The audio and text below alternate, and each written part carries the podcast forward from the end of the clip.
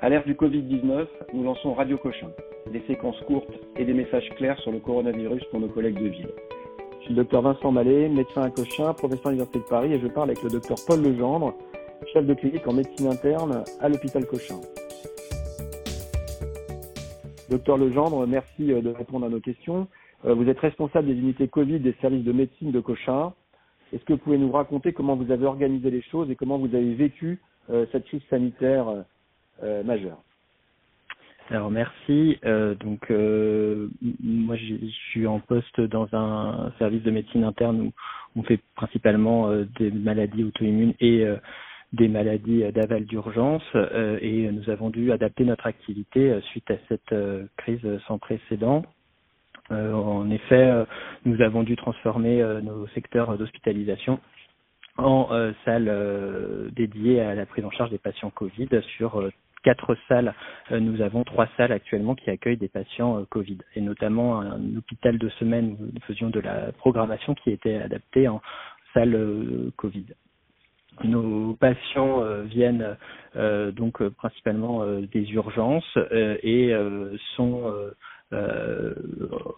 amenés à rester dans le service pour une surveillance. Et l'organisation a été quand même bien organisé euh, puisque nous avons euh, des patients qui euh, viennent des urgences et sont transférés soit parce qu'ils s'aggravent finalement en réanimation dans une unité sans continu, soit parce qu'ils sont stables et c'est la majorité heureusement de nos patients vers des soins de suite ou des hospitalisations conventionnelles, soit ils rentrent à, domicile.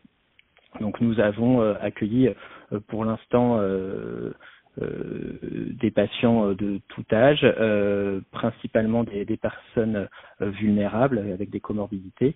Et la prise en charge de ces malades consiste principalement à une oxygénothérapie, des soins, traitements d'infection surajoutés et une prise en charge des comorbidités associées. et donc vous avez envoyé des patients à la maison. Globalement, dans l'ensemble, ça se passe. C'est quelques jours d'hospitalisation. Les gens rentrent chez eux. Comment ça se passe? Alors là, là, effectivement, nous on a un rôle finalement euh, plutôt de, plaque tournante parce que l'hôpital Cochin a décidé euh, de, limiter les admissions dans notre euh, service puisque nous sommes la porte d'entrée vers les réanimations. Et comme vous le savez, les réanimations sont en forte période de tension. Et donc nous nous accueillons les patients qui sont qui nécessitent des soins assez lourds avec une oxygénothérapie par exemple ou des comorbidités qui vont nécessiter une hospitalisation et dès qu'on a l'impression qu'on peut baisser le taux de, le, besoin en oxygène et améliorer leur état général ils peuvent rentrer à la maison et c'est vrai que c'est très variable. Il y a des patients qui vont rester euh, 72 heures dans notre service euh, et euh, ils gardent un litre d'oxygène et donc vont le sevrer euh, en une semaine dans un autre service. Ou alors on a des patients qui ne vont même pas nécessiter d'oxygène et parce qu'ils sont très asthéniques ou dénutris vont passer quatre ou cinq jours dans notre service.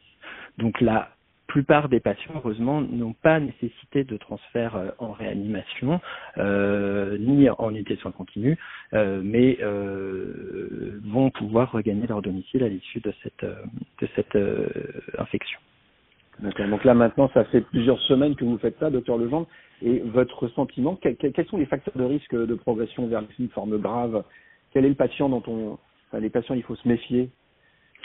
Alors les patients dont il faut se méfier ne sont pas toujours ceux euh, auxquels on aurait pensé euh, auparavant, parce que nous, nous avons beaucoup de patients qui sont immunodéprimés et fragiles, et finalement, euh, ce sont des patients, certes, qui font des formes compliquées, mais qui ont le plus souvent une évolution assez favorable et font pas forcément une forme pulmonaire grave.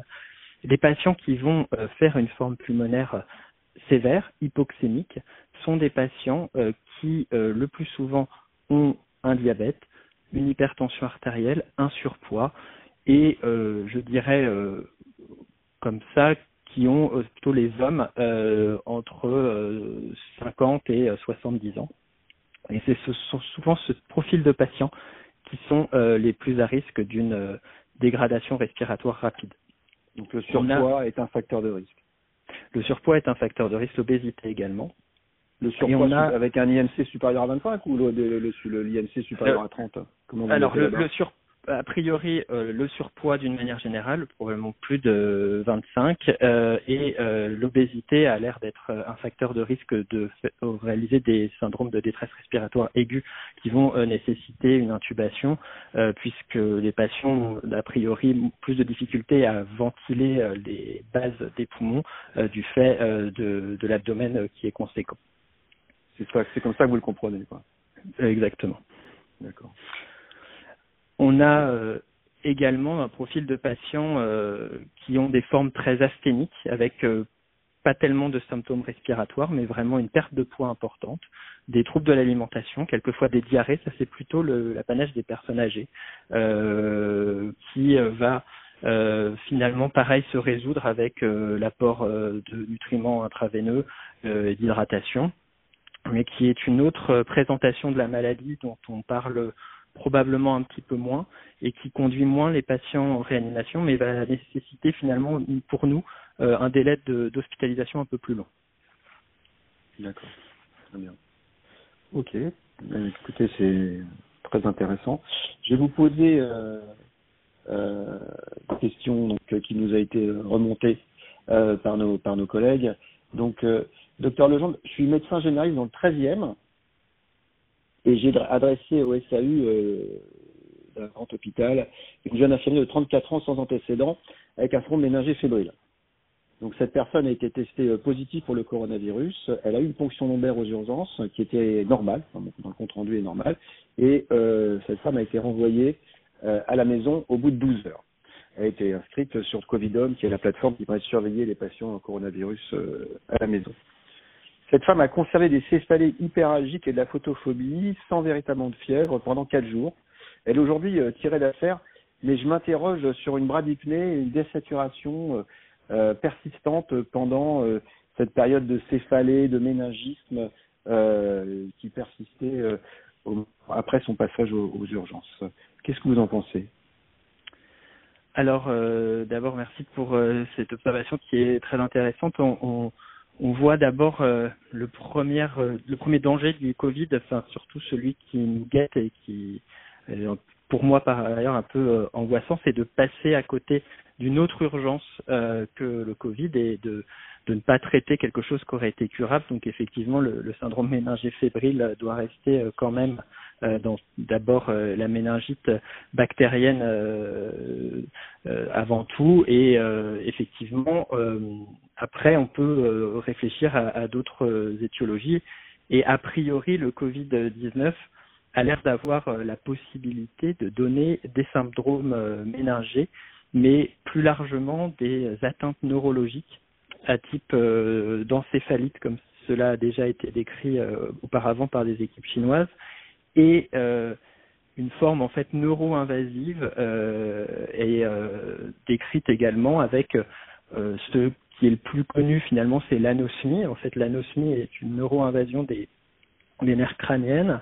Euh, il y a également des formes probablement euh, euh de méningite, euh, puisque des PCR Covid ont été réalisés dans le sérum, de, dans le LCR de patients et ont révélé la, présence du virus associé à une inflammation.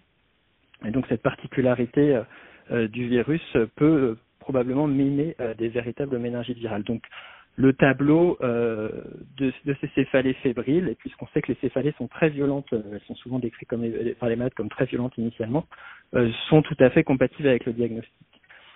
Ensuite, euh, il y a euh, des choses qui sont un peu plus difficiles à comprendre dans cette observation. La première, c'est la bradypnée qu'a présentée la patiente. La bradypnée, c'est quand même quelque chose qui n'est pas euh, très fréquent et euh, qui est plutôt associé à des troubles métaboliques ou à des atteintes de la commande euh, de la respiration, notamment au niveau du tronc cérébral. Donc, soit on envisage que la patiente est une grande sportive et a une bradypnée de base associée, soit elle a des modifications de la diffusion du CO2 qui euh, lui donne en fait euh, avec un chante probablement euh, une, hypo, une, une bradypnée. Et ensuite, on peut tout à fait imaginer. Au niveau respiratoire, du fait de son atteinte respiratoire. du fait de son atteinte respiratoire, tout à fait. Une hyperventilation qui ferait Oui, c'est ça, ok, d'accord. Un chinte hein, qui Mais- donnerait ça, ouais. Mm. Mais ce qui, voilà, ce qui serait par contre euh, peut-être envisageable, mais là c'est beaucoup d'expectatives, c'est qu'une atteinte euh, neurologique en lien avec euh, le Covid et donc euh, à moins d'avoir fait finalement une IRM cérébrale pour voir s'il y avait une inflammation au, au niveau des, des, des centres de régulation de, de la respiration, euh, on- c'est difficile de, de, de juger de tout cela. D'accord. Par contre, En tout état de cause, sans faire de gaz du sang, c'est difficile d'affirmer cette bradypnée, de toute manière. Il n'y avait pas Voilà. d'hypercapnie, on pourrait pas le dire, quoi. Exactement. En revanche, ce qui est euh, très intéressant, c'est qu'effectivement la patiente euh, a été euh, hypoxémique et donc cela est assez fréquent. Il faut savoir que des patients qui sont asymptomatiques sur le plan respiratoire, et nous on en a vu plusieurs, ont des scanners en revanche pathologiques avec des images d'inflammation pulmonaire à type de verre dépoli et ces images sont très probablement sous-estimées chez des patients qui euh, se plaignent pas de symptômes pulmonaires. Et donc, à moins de poser son stéthoscope et d'entendre des crépitants, mais on peut aussi tout à fait passer à côté. Euh, finalement, cette hypoxémie, elle existe probablement parce qu'il y a une atteinte des alvéoles.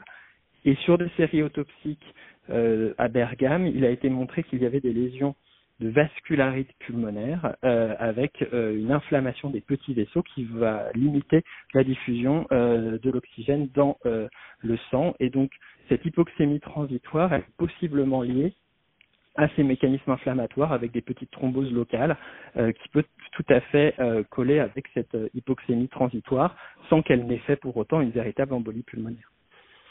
D'accord. Donc en fait, le, le, message de ce cas clinique, c'est que l'infection par le Covid, enfin le Covid-19, euh, il peut y avoir des atteintes méningées, en fait, une, maladie un peu systémique, c'est ça? Et euh, il peut y avoir, il y a également une inflammation généralisée qui peut conduire à des, des tableaux d'hypoxémie s'apparentant aux embolies pulmonaires, à l'effet chinte par euh, microthrombose ou inflammation des petits vaisseaux intra, intrapulmonaires, c'est ça? On a l'impression que ce virus euh, génère dans le sang un orage euh, inflammatoire et que cet orage inflammatoire euh, va donner à la fois des mécanismes de thrombose, des mécanismes euh, d'inflammation très marqués avec de la fièvre. hein. ce qui est souvent décrit, c'est en fait euh, une aggravation de la fièvre et des symptômes respiratoires entre le huitième et le douzième jour de l'infection, comme si le système immunitaire en fait se mettait en branle pour essayer de combattre le virus, n'y arrivait pas. Et finalement, on a l'impression que plus que le virus lui-même, le système immunitaire crée la, crée finalement euh, le désordre au niveau pulmonaire et respiratoire.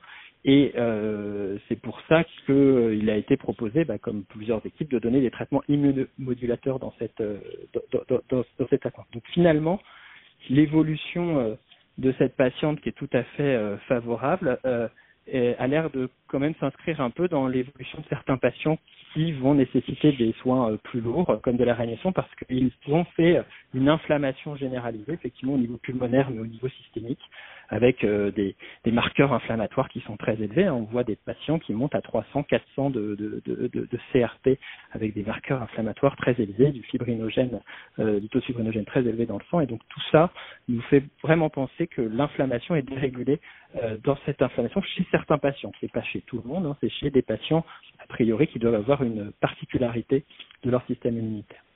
Ok, très bien. Ben, docteur Legendre, merci. Heureusement, cette infirmière a repris le travail pour s'occuper des patients comme vous. Vous voulez insister sur un message, juste pour ce cas clinique Bah, un message, euh, et moi c'est celui que je disais en, en, en- en introduction, c'est véritablement euh, le Covid euh, donne de la fièvre, mais toute fièvre aujourd'hui ne doit pas faire euh, oublier qu'il y a d'autres diagnostics parce que l'écueil qu'on va rencontrer, c'est finalement euh, de mettre tout sur le dos du Covid, alors ce n'est pas forcément le cas.